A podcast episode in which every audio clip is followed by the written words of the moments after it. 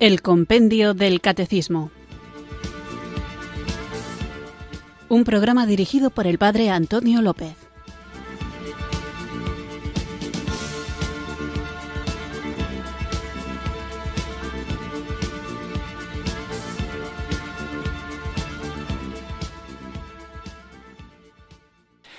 Muy buenas tardes, queridos oyentes de Radio María. Recibido un cariñoso saludo desde Irurzun, en Navarra, quienes sintonizáis una tarde más esta Radio de la Virgen, esta emisora que cambia vidas, Radio María, para escuchar el programa El Compendio del Catecismo, nuestro espacio diario de formación católica en el que tratamos de comprender, conocer en profundidad la fe que queremos hacer vida que en obediencia a Cristo deseamos compartir y que también necesitamos estar preparados para defender. Fijaos que para comprender la fe no basta con tener nociones dispersas o escuchar de vez en cuando alguna idea más o menos difusa a propósito del contenido de aquello que creemos, celebramos y vivimos, sino que es necesario, es muy conveniente, más que conveniente. Es necesario que tengamos una formación en la medida de lo posible sistemática para que a medida que surjan nuevos temas los podamos edificar sobre los anteriores. Esto lo digo porque a veces se hacen preguntas que la respuesta no está en la propia pregunta, sino en realidades muy anteriores. Por ejemplo, si queremos expresar la realidad de la Eucaristía como sacramento del que estamos hablando en estos días, es importante que primero tengamos una fundamentación a propósito de lo que son los sacramentos. Y si queremos saber qué son los sacramentos, tenemos que tener algunas nociones a propósito de lo que es el hombre y del modo en concreto en cómo Dios se ha revelado al hombre. Es decir, Dios trascendente, sobrenatural, se nos ha revelado de manera plena en la encarnación, que es una realidad material, Dios verdaderamente se ha hecho hombre sin dejar de ser Dios y de este modo podremos comprender cómo a través de signos sensibles las realidades invisibles se nos hacen presentes y estos signos sensibles son los sacramentos. Es simplemente una forma así rápida de querer justificar que escuchéis el compendio del catecismo, el programa de radio o que lo leáis de manera continuada, porque a veces me doy cuenta de que las consultas que llegan de los oyentes, muchos da la sensación de que es la primera vez o no suelen escuchar muy a menudo el programa porque hacen preguntas que son muy interesantes,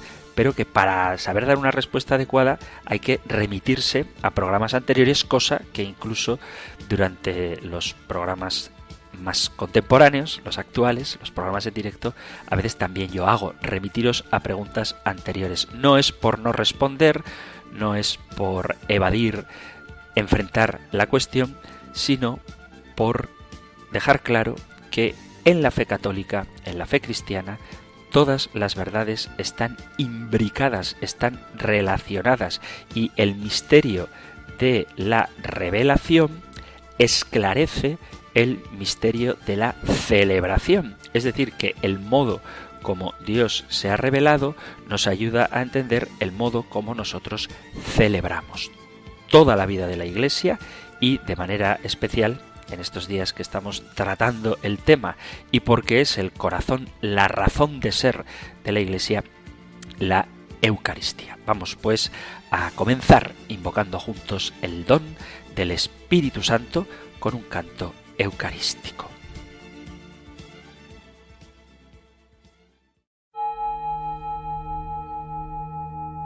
Ven Espíritu, ven Espíritu, ven Espíritu.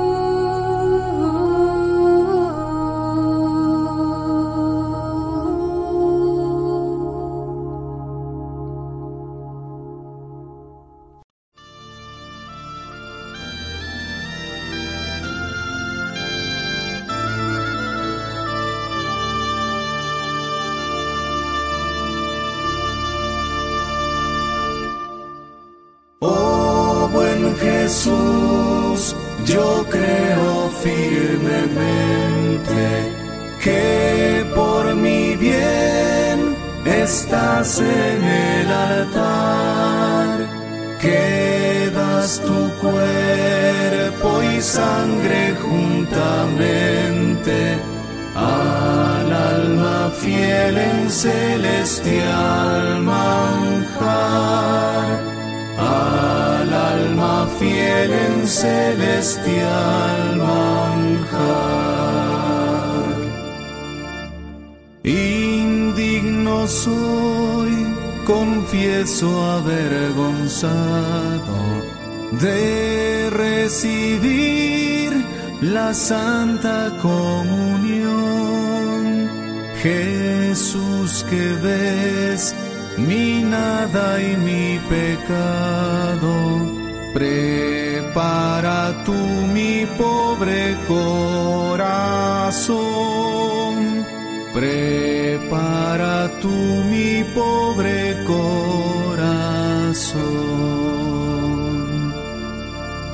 Oh buen Jesús, yo creo firmemente que por mi bien estás en el altar, que das tu cuerpo y sangre juntamente al alma fiel en celestial manjar, al alma fiel en celestial manjar.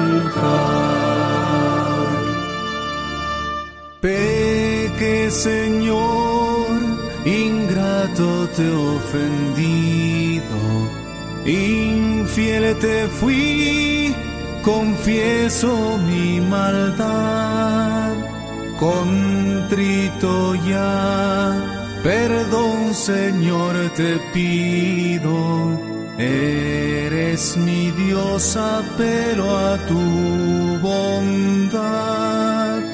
Eres mi Dios, apelo a tu bondad. Oh buen Jesús, yo creo firmemente que por mi bien estás en el altar, que tu cuerpo y sangre juntamente al alma fiel en celestial manjar, al alma fiel en celestial manjar. Espero en ti, piadoso Jesús mío, oigo tu voz que dice ven a mí, porque eres fiel, por eso en ti confío. Todo Señor espero lo de ti. Todo Señor espero lo de ti. Jesús, yo creo firmemente que por mi bien estás en el altar, que das tu cuerpo y sangre juntamente al alma fiel en celestial manjar, al alma fiel en celestial manjar.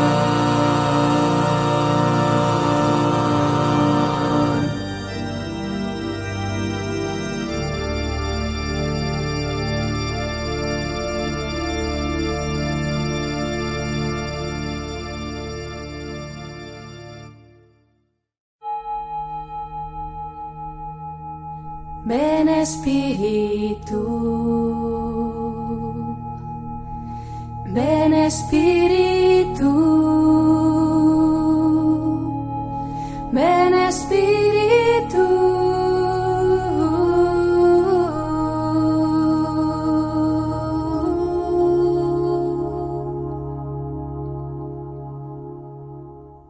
Hemos invocado al Espíritu Santo con este precioso canto, oh buen Jesús.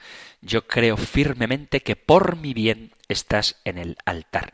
No está claro quién es el autor de esta obra, así que como no quiero meter la pata ni atribuir el mérito a quien no lo tiene, y por lo tanto quitárselo a quien lo tiene, nos quedamos con esta canción, esta oración, como patrimonio espiritual, musical de la Iglesia y que siempre viene bien meditar las letras de los cantos para que se conviertan verdaderamente en una alabanza a nuestro Dios. Vamos a continuar con nuestro programa y después de haber visto que el ministro de la celebración eucarística es el sacerdote y discernir lo que es el verdadero culto, que es el sacrificio de Cristo y que por lo tanto exige sacerdote y víctima de otras formas que a veces se llaman culto cuando en realidad no lo son, después de ver la necesidad del sacerdote que en la persona de Cristo cabeza actúa convirtiendo las especies del pan y del vino en el cuerpo y sangre de Cristo,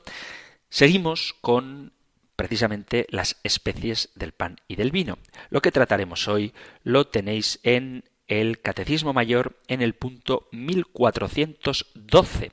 Nosotros escuchamos ahora la pregunta 279 del compendio del Catecismo. Número 279. ¿Cuáles son los elementos esenciales y necesarios para celebrar la Eucaristía? Los elementos esenciales y necesarios para celebrar la Eucaristía son el pan de trigo y el vino de vid. La Iglesia nos enseña que la materia para la confección de la Eucaristía es el pan de trigo y el vino de la vid. Esta es una verdad de fe que fue definida en el concilio de Trento y lo dice claramente. Así pues, el pan que se emplea en el santo sacrificio de la Eucaristía debe ser pan ácimo, es decir, no fermentado, que esté hecho solo de trigo y preferentemente que sea reciente para que no haya peligro de corrupción, para que no se corrompa, para que no se estropee. Por consiguiente, no puede constituir una materia válida para la celebración del santo sacramento de la Eucaristía el pan elaborado con otras sustancias, aunque sean sustancias cereales, ni aquel que lleva mezcla de cosas distintas del trigo en tal cantidad, según la valoración común, que no pueda llamarse trigo. Es un abuso grave introducir en la fabricación del pan para la Eucaristía otras sustancias como meterle frutas, azúcar o miel. Las hostias deben ser preparadas por personas que se distingan por su honestidad y que además se dediquen a este trabajo disponiendo de los medios adecuados para confeccionar el material que luego se convertirá en el cuerpo de Cristo. Y lo mismo pasa con el vino. El vino debe ser vino de uva. No es necesario que sea lo que popularmente conocemos como vino de misa. En más de una ocasión hay quien ha pedido yo quiero una botella de vino de misa. Bueno, es verdad que hay etiquetas en botellas que son de vino de misa, pero no es necesario que esa etiqueta esté presente en la botella que contiene el vino que se ha de utilizar para después consagrarlo. Lo que sí que tiene que ser es vino natural del fruto de la vid, puro y sin corromper. Y lo mismo que decíamos del pan, también el vino ha de ser sin mezcla de sustancias extrañas. Además, durante la celebración de la misa se mezcla con un poquito de agua. Esto es una práctica habitual entre los judíos y seguramente, seguramente quiero decir seguro que así lo hizo Jesús, sin contar también con la carga simbólica que hay entre la unión de la sangre de Cristo, el vino, y el hombre, el agua. Hay que cuidar que el vino destinado a la Eucaristía se conserve en perfecto estado y que no se avinagre. Por eso, en muchos lugares lo que se suele usar es un vino dulce porque se conserva mejor por la cantidad de azúcar natural, no añadida, que tienen las uvas pasas de las que se elabora el vino dulce, hace que sea más difícil de avinagrar, de estropear. En el año 2017, la Congregación para el Culto Divino y la Disciplina de los Sacramentos habló sobre el pan y el vino para la Eucaristía. Os comparto el documento, que no es muy largo y deja muy claro cuáles son estos elementos esenciales que se utilizan para la Eucaristía. Dice, la Congregación para el Culto Divino y la Disciplina de los Sacramentos, por encargo del Santo Padre Francisco, se dirige a los obispos diocesanos y a quienes les equiparan en el derecho para recordar que les compete sobre todo a ellos proveer dignamente lo necesario para la celebración de la Cena del Señor.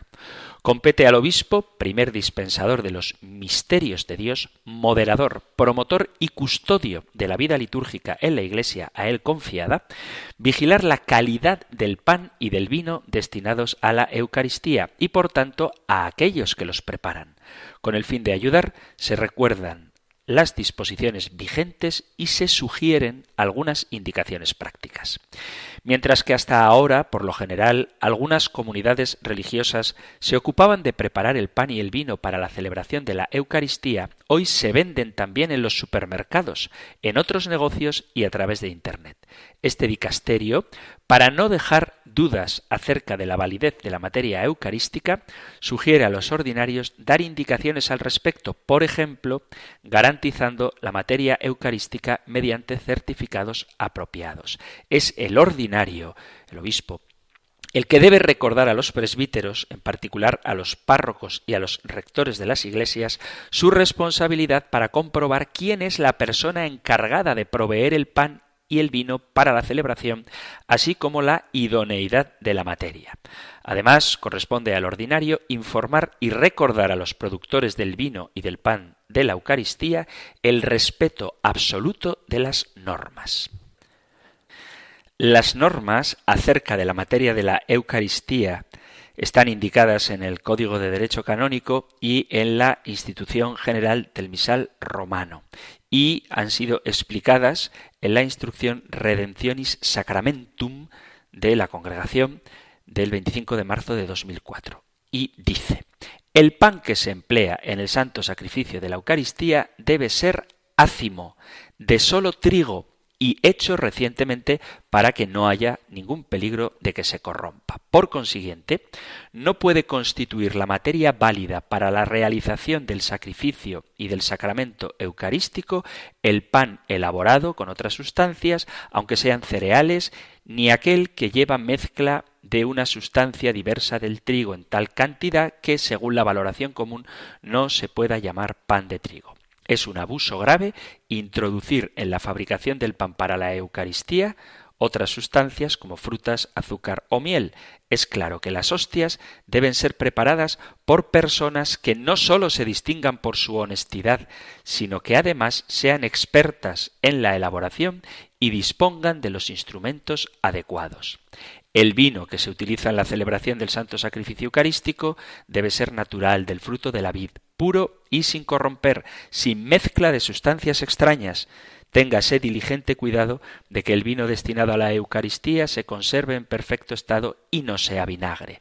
Está totalmente prohibido utilizar un vino del que se tiene duda en cuanto a su carácter genuino o a su procedencia, pues la Iglesia exige certeza sobre las condiciones necesarias para la validez de los sacramentos. No se debe admitir bajo ningún pretexto otras bebidas de cualquier género que no constituyen una materia válida.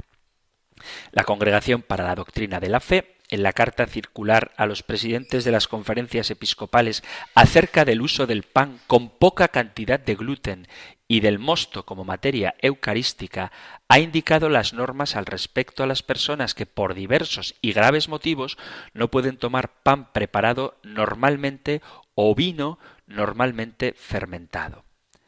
Por ejemplo, esto lo digo yo, esto no está en el documento, las personas que son celíacas, a quienes el trigo les hace daño, o con respecto al mosto en vez de vino, personas que, por ejemplo, sacerdotes, hay que rezar mucho por nosotros, hayan tenido problemas de alcoholismo, lo estén superando y beber vino les pueda producir un daño. Bueno, pues sigo con el documento. Las hostias sin nada de gluten son materia inválida para la Eucaristía.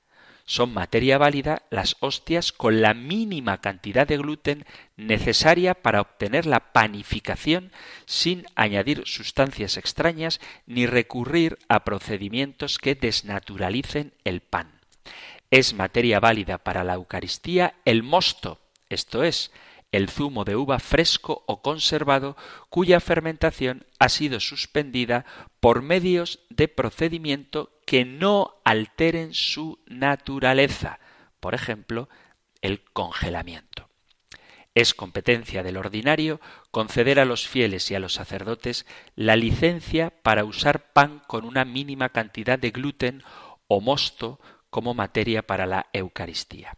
La licencia puede ser concedida habitualmente mientras dure la situación que lo ha motivado. Además, dicha congregación ha decidido que la Eucaristía preparada con organismos genéticamente modificados puede ser considerada materia válida. Los que preparan el pan y producen el vino para la celebración deben ser conscientes que su obra está orientada al sacrificio eucarístico y por esto pide honestidad, responsabilidad y competencia.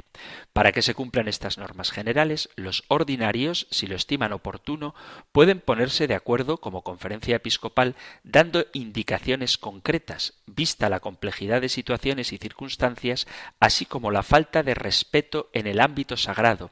Se advierte la necesidad práctica que por encargo de la autoridad competente haya quien garantice efectivamente la genuinidad de la materia eucarística por parte de los fabricantes como de su conveniente distribución y venta. Se sugiere, por ejemplo, que una conferencia episcopal pueda encargar a una o más congregaciones religiosas u otra entidad capaz de verificar las garantías necesarias sobre la producción, conservación y venta del pan y vino para la Eucaristía en un determinado país y en los países en los que se exportan. Se recomienda también que el pan y el vino destinados a la Eucaristía sean convenientemente tratados en los lugares de venta. Hasta aquí el documento de la Congregación para el Culto Divino y de los Sacramentos sobre el pan y el vino.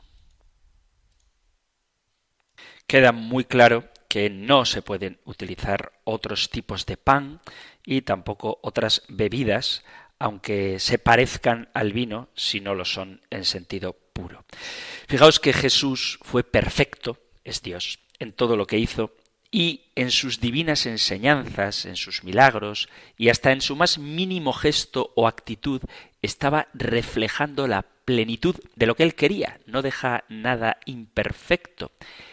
Y él, que lo hace todo bien, para el más grande de los milagros, que es el de la Eucaristía, ¿Por qué quiso utilizar el pan y el vino y no otros elementos? Quien al pasear por el campo y ve un trigal magnífico, dorado y listo para la siega, o cuando ve una parra cargada de uvas de distintas tonalidades a punto de ser llevadas al lagar, podría pensar que toda esa belleza del trigo y de las uvas va a dar lugar al más bello milagro ocurrido jamás sobre la faz de la tierra.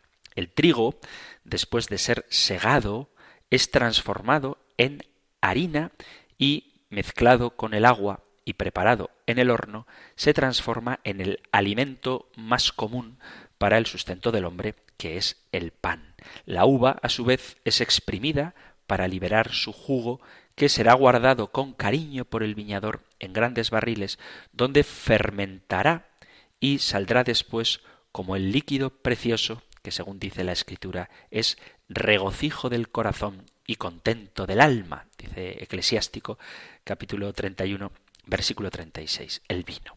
El pan y el vino, que es lo que ofreció Melquisedec en sacrificio al Señor, son alimentos tan amados por Dios, que los eligió para obrar el milagro de la transustanciación.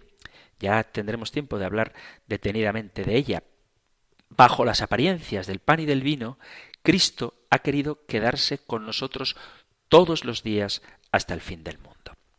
Esto de la presencia real de Cristo en las especies del pan y vino consagrado es una verdad que fue negada ya desde el inicio por algunas sectas gnósticas de los primeros siglos del cristianismo. Daos cuenta de que ha habido herejías de todo tipo, algunas que a lo mejor os parece increíble, que me las estoy inventando, pero no. Había una herejía que se llamaban los artotiritas y, atención a lo que os voy a decir, que no es ninguna broma, utilizaban pan y queso para la consagración. Había otra, que eran los catarigios, que usaban pan de harina mezclado con sangre de un niño de un año extraída mediante finas purificaciones. Y otras consagraban, entre comillas, el agua en vez del vino, precisamente por pretender que el vino era un pecado, como hacían los maniqueos y como algunos miembros de algunas sectas que se llaman cristianas dicen también que el vino es un licor diabólico. Digo que cuando uno no tiene claro cuáles son las especies que han de utilizarse, puede incurrir en disparates como estos que os estoy contando, que son de los primeros siglos. Pero la Iglesia puso punto y final sin tardanza a todos estos dislates y siempre usó y sigue utilizando pan y vino para el sacramento de la Eucaristía. ¿Por qué? La razón es muy sencilla, porque Jesús así lo hizo y así lo mandó hacer. A lo mejor algunos se está preguntando por esto de los artotiritas que he comentado, que consagraban el pan y queso para la Eucaristía y a ver por qué queso y no otro producto. Bueno, el término queso en griego se dice tiros y de ahí viene lo de artotiritas. Artos es el pan horneado y queso es tiros. Entonces, artotiritas por el pan y el queso. ¿Y por qué pan y queso? Porque según ellos sostenían que los primeros hombres antes de Jesucristo, ofrecían a Dios los productos de la tierra y de las ovejas, tal y como narra la Sagrada Escritura al hablar de los sacrificios de Caín y Abel, y por eso, si ellos ofrecían el fruto de la tierra y de las ovejas, pues estos artotiritas ofrecían también el pan y el queso como fruto de la tierra y de las ovejas. Es decir, que aunque nos pueda parecer muy disparatado, el sentido filosófico de esa herejía tan, en nuestro modo de entender, ridícula, tiene una explicación si perdemos de vista cuál es la voluntad de Cristo y qué es lo que la Iglesia ha venido realizando desde el principio. En la última cena, Jesús tomó el pan, lo bendijo, lo partió y lo dio a sus discípulos diciendo, Tomad y comed, este es mi cuerpo. Después tomó el cáliz con vino y dando gracias se lo pasó diciendo, Bebed todos de él, porque esta es mi sangre. Mateo 26 a partir del versículo 26. Y así lo enseña también San Pablo, que dice haber recibido esta enseñanza directamente del Señor. Porque yo recibí del Señor, dice, yo recibí del Señor lo que os he transmitido que el Señor Jesús, en la noche en que fue entregado, tomó pan y después de dar gracias lo partió y dijo, Esto es mi cuerpo que se entrega por vosotros.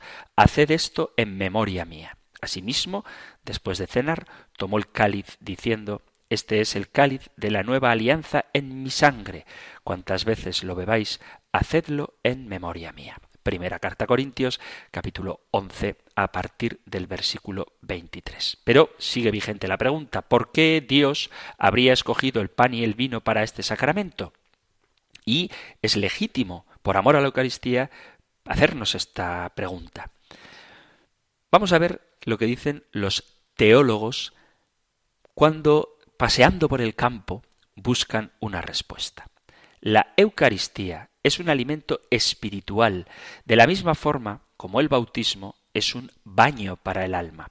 Y así como el agua que sirve para limpieza corporal se convirtió en materia del bautismo, gracias al cual los hombres son regenerados, son renacidos, Así también el pan y el vino que restauran las fuerzas corporales se convirtieron en materia de la Eucaristía, gracias a la cual los hombres somos alimentados espiritualmente. El pan y el vino son los frutos más nobles del reino vegetal, con los cuales se nutre y se conserva la vida del cuerpo, hasta tal punto que San Ireneo los llama primicias de los dones de Dios. Por ello convenía que fueran elegidos para la Eucaristía que Jesucristo instituyó para conservar y aumentar la vida espiritual del hombre. Alguno puede objetar, y si me da tiempo luego hablaré de esto, que Jesús escogió pan y vino porque vivía en una zona mediterránea y si hubiera vivido en, en una selva, por ejemplo, en vez de pan y vino hubiese utilizado harina de maíz y en vez de vino, pues qué sé yo, vodka. Vamos a poner un ejemplo un poco salvaje, pero hay que tener en cuenta que nosotros creemos en el realismo de la encarnación.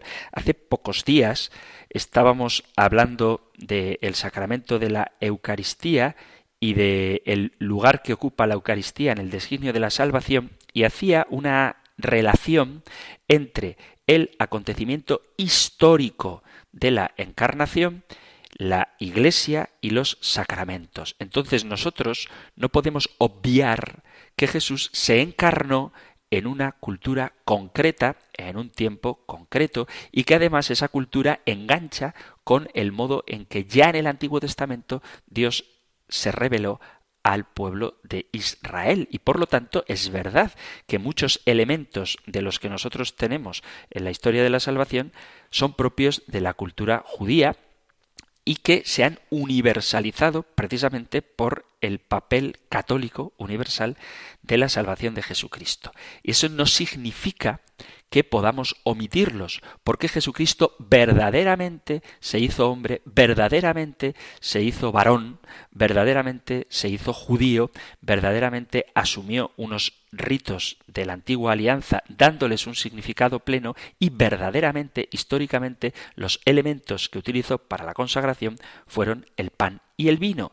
Y por eso la grandeza de la encarnación con el realismo que ella implica hace que la transformación del pan y el vino, que son los elementos que Jesucristo utilizó en cuerpo y sangre del Señor, sólo pueda darse con esos elementos y no con otros, porque la religión católica no es emocional, sino que es una religión histórica, no es subjetiva, sino objetiva, como objetiva es la transformación del pan y el vino, solo del pan y el vino, verdaderamente en el cuerpo y la sangre de Cristo. Si tenemos tiempo, hablaremos un poquito de esto de la inculturación, porque a veces nos puede llevar a equívocos. Jesús vivió en una época determinada, habló un idioma determinado, se encarnó en un género determinado, en un sexo determinado y vivió de una manera determinada y nos redimió de una manera determinada, histórica, concreta. Y por eso la Iglesia, también cuando celebra los sacramentos, asume esos elementos, si queréis, contingentes, pero que es el modo que Dios ha usado para redimirnos. Y eso es algo que no podemos cambiar porque ha sucedido históricamente. Es decir, el Señor murió crucificado que hoy en día hubiera muerto, qué sé yo, en la silla eléctrica o con una inyección letal, pues quién sabe lo que hubiera pasado. Pero el hecho es que murió crucificado. Y nosotros no podemos ahora sustituir las cruces de nuestros templos por camillas letales de inyecciones de muerte o por sillas eléctricas pensando que es que hoy en día el modo en que el imperio hubiera condenado a Cristo hubiese sido la silla eléctrica. Entonces ahora hay que inculturarse y eliminar las cruces y poner sillas eléctricas en los lugares donde está Cristo crucificado porque hoy hubiera sido ese el modo en que hubiese ofrecido su vida por nosotros. Bueno, hoy no sabemos cómo hubiese sido, pero sabemos históricamente cómo fue y por eso tenemos cruces en las iglesias y Por eso tenemos como elementos de transformación, de transustanciación, lo que Cristo utilizó, que fue pan y vino. Decía Santo Tomás de Aquino, entre todas las cosas necesarias para el sustento de la vida humana, el pan, el vino y el agua son las más limpias, más útiles y más necesarias. Por eso fueron preferidas a todas las demás y transformadas en lo más puro, más útil y necesario que existe para adquirir la vida eterna, esto es, en el cuerpo y la sangre de Cristo. El empleo del pan y del vino en el sacramento de la Eucaristía es también una imagen de la unidad de la Iglesia. El pan lo componen muchos granos de trigo que forman una sola masa y el vino proviene de una gran cantidad de uvas que, trituradas, hacen un solo licor.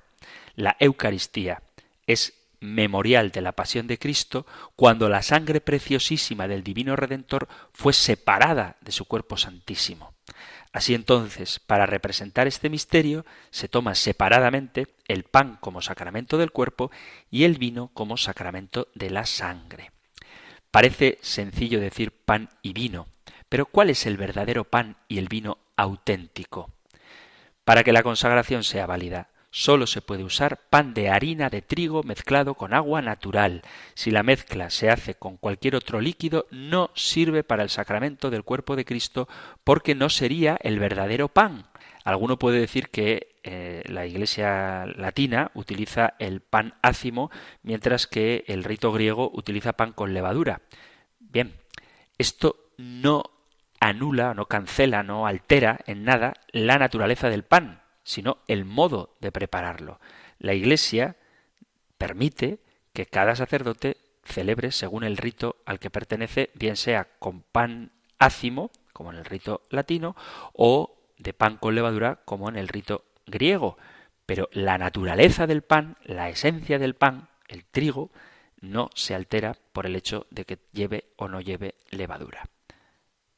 Los teólogos de rito griego dicen que la mezcla de trigo y levadura representa bien el misterio inefable de Cristo, que posee dos naturalezas en una sola persona, la divina y la humana. Además, el uso de la levadura cuya acción da volumen y consistencia al pan, significa que la mente de quien consagra o recibe la Eucaristía debe elevarse al cielo en la contemplación de las cosas espirituales y divinas. La levadura le da al pan un sabor mejor y por eso designa convenientemente la mayor suavidad del sacramento de la Eucaristía. Sin embargo, en el rito latino no se usa pan con levadura, siguiendo el ejemplo de Cristo que en la última cena comió pan ácimo, tal y como decía la ley mosaica, y que Jesús consagró pan sin levadura. El pan ácimo es símbolo de la pureza y representa mejor el cuerpo de Cristo que fue concebido sin corrupción en el seno purísimo de la Santísima Virgen María.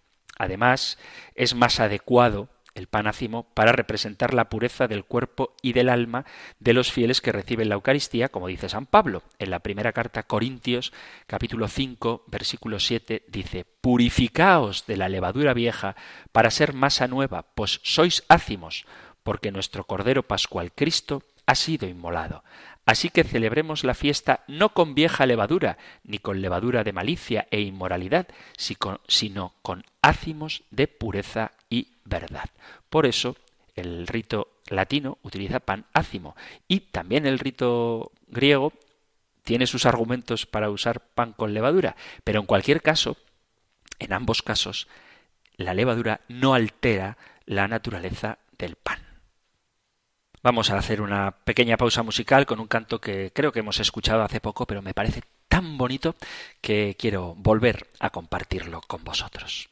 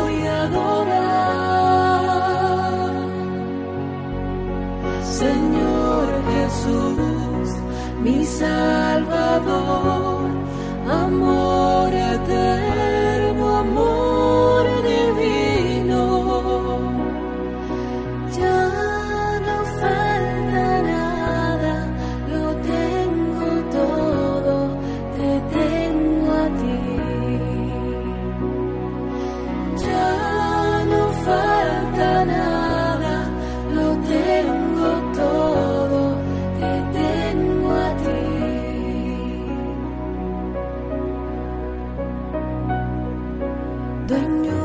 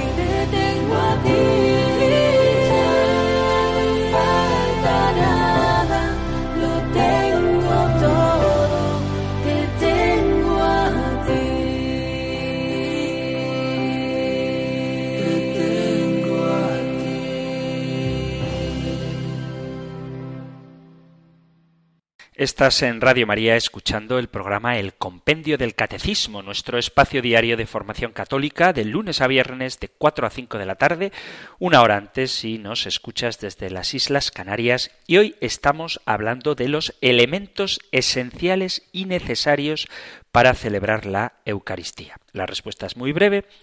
Los elementos esenciales y necesarios para celebrar la Eucaristía son el pan de trigo y el vino de vid y hemos hablado de cómo tiene que ser pan de trigo, no puede ser pan de cualquier otra cosa, y el vino ha de ser de uva, ha de ser de vid, y no puede utilizarse cualquier otra bebida, por más deliciosa que sea, cualquier otro licor, para convertirlo por la fuerza del Espíritu Santo actuando el sacerdote en la persona de Cristo, en su cuerpo y su sangre.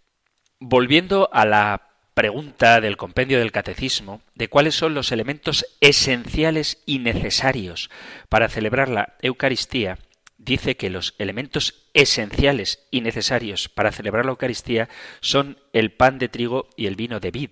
De tal manera, y espero que se entienda bien lo que voy a decir, que si no hay altar, si no hay misal, si no hay fieles, si no hay velas, si no hay leccionarios, se puede celebrar la misa. Incluso si no hay cáliz, si no hay patena, se puede celebrar la misa.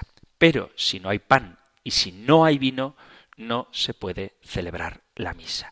Y para ratificar esto, me gustaría compartir con vosotros el testimonio del cardenal Francisco Xavier Nguyen Van Tuan, que seguramente muchos le conocéis, fue un obispo vietnamita perseguido por el gobierno comunista y encarcelado en el año 1975. Su experiencia en la prisión fue un ejemplo de resistencia frente a la persecución y un grandísimo testimonio de amor a la Eucaristía. Este santo obispo se dio a conocer, o yo creo que se disparó su popularidad, al menos en Occidente, cuando el Papa San Juan Pablo II, en el año 2000, el año jubilar, le llamó para que diera él los ejercicios espirituales del Papa y de la Curia del Vaticano y como fruto de esos ejercicios salió a la luz el libro Testigos de la Esperanza, donde están reflejadas las meditaciones que este cardenal ofreció al Santo Padre. El cardenal Bantuán fue arrestado y pasó trece años prisionero, trece años preso, pero de esos trece años, nueve estuvo en régimen de aislamiento, cosa que os puedo asegurar, no por propia experiencia, que es muy dura. Bien, en esa situación de prisión no disponía de altar, no disponía de misal, no disponía de velas, ni de acólitos, ni de micrófonos, pero disponía de un elemento esencial que no sale en la respuesta del compendio del catecismo hoy, pero salía en el programa anterior que es el ministro de la celebración de la Eucaristía. Entonces, esencial y necesario para la celebración de la Eucaristía es un ministro ordenado, el pan y el vino. Dice él, cuando fui arrestado en 1975 me llegó una pregunta desgarradora. ¿Todavía puedo celebrar la Eucaristía? Era la misma pregunta que los fieles me hicieron más tarde. De hecho, tan pronto como me vieron, me preguntaron, pero ¿Podrías celebrar la Santa Misa? Cuando todo desapareció, la Eucaristía ocupó el primer lugar en mis pensamientos, el pan de vida. El que coma este pan vivirá para siempre. El pan que daré es mi carne para la vida del mundo. ¿Cuántas veces he recordado la expresión de los mártires abitinios que dijeron no podemos vivir sin la cena del Señor? En cada época, especialmente en tiempos de persecución, la Eucaristía siempre ha sido el secreto de la vida cristiana, el alimento de los testigos, el pan de la esperanza. Eusebio de Cesarea recuerda que los cristianos nunca dejaron de celebrar la Eucaristía, incluso durante las persecuciones. Cada lugar donde sufrimos se convirtió en un lugar para celebrar. Podría ser un campo, un desierto, un barco, una cabaña, una prisión. Cuando fui arrestado, tuve que ir de inmediato y con las manos vacías. Al día siguiente me dejaron escribir a casa pidiendo cosas más urgentes, ropa, pasta de dientes. También escribí Por favor, envíeme un poco de vino como remedio para los dolores de estómago. Los fieles pronto entendieron a lo que me refería. Me enviaron una botella de vino para la misa con la etiqueta medicina para el dolor de estómago y algunas obleas escondidas en una antorcha para proteger contra la humedad. La policía me preguntó ¿Tienes dolor de estómago? Yo sí. Aquí hay un medicamento para ti. Mi alegría en ese momento era inexpresable. Todos los días, con tres gotas de vino y una gota de agua en mi palma, celebraba misa. Cada vez que tuve la oportunidad de extender la mano y clavarme en la cruz con Jesús, beber como el cáliz más amargo.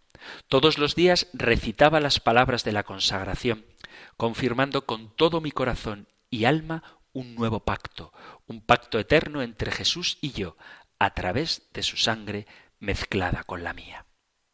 La Eucaristía se había convertido para mí y para los otros cristianos en una presencia oculta que nos dio coraje en medio de innumerables dificultades. Jesús en la Eucaristía fue adorado clandestinamente por los cristianos que vivían conmigo. En el campo de reeducación nos dividimos en grupos de cincuenta personas. Dormimos bajo el mismo techo, donde cada uno ocupaba el espacio de cincuenta centímetros. Nos las arreglamos para mantener a cinco católicos conmigo siempre. A las nueve y media era obligación apagar la luz y todos deberíamos dormir. En ese momento me inclinaba sobre la cama para celebrar la misa, recitar todo de memoria y luego distribuir la comunión pasando la mano por debajo de la mosquitera. Incluso hicimos bolsas con paquetes de cigarrillos vacíos para guardar el Santísimo Sacramento y llevarlo al resto. El Jesús Eucarístico siempre estuvo conmigo en el bolsillo de mi camisa. En el momento del descanso, con mis compañeros católicos, aprovechábamos la oportunidad para pasar una bolsa a cada uno de los otros cuatro grupos de prisioneros. Todos sabían que Jesús estaba en medio de ellos. Durante la noche, los prisioneros alternaban por turnos de adoración. El Jesús Eucarístico fue la ayuda inimaginable con su presencia silenciosa. Muchos cristianos volvieron a ser fervientes en la fe. Entonces la oscuridad de la prisión se convirtió en la luz de la Pascua y la semilla brotó bajo la tierra durante la tormenta.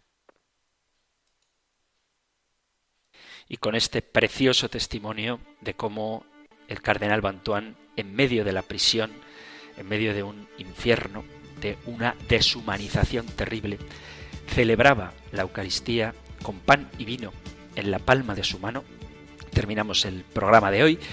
No da tiempo a más. Seguiremos hablando de la Eucaristía, que es un regalo inmenso, un don que jamás estimaremos suficientemente que Dios ha dado a su Iglesia para que ella lo custodie y nos lo dé. Y ese tesoro es Cristo mismo. Si queréis compartir algo, si queréis decirme si conocíais al cardenal Bantuán, si habéis leído sus obras que son preciosas, o dar cualquier testimonio, o formular alguna pregunta, sabéis que podéis enviar cualquier cosa que queráis al correo electrónico compendio arroba radiomaria.es, compendio arroba radiomaria.es o si lo preferís al número de teléfono para WhatsApp 668 594 383 668 594 383 o compendio arroba radiomaria.es. Concluimos nuestro programa recibiendo la bendición del Señor. El Señor te bendiga y te guarde, el Señor ilumine su rostro sobre ti y te conceda su favor, el Señor te muestre su rostro y te conceda la paz. Muchísimas gracias por estar ahí, gracias por escuchar el compendio del catecismo y si queréis volveremos a encontrarnos en un próximo programa. Un fuerte abrazo.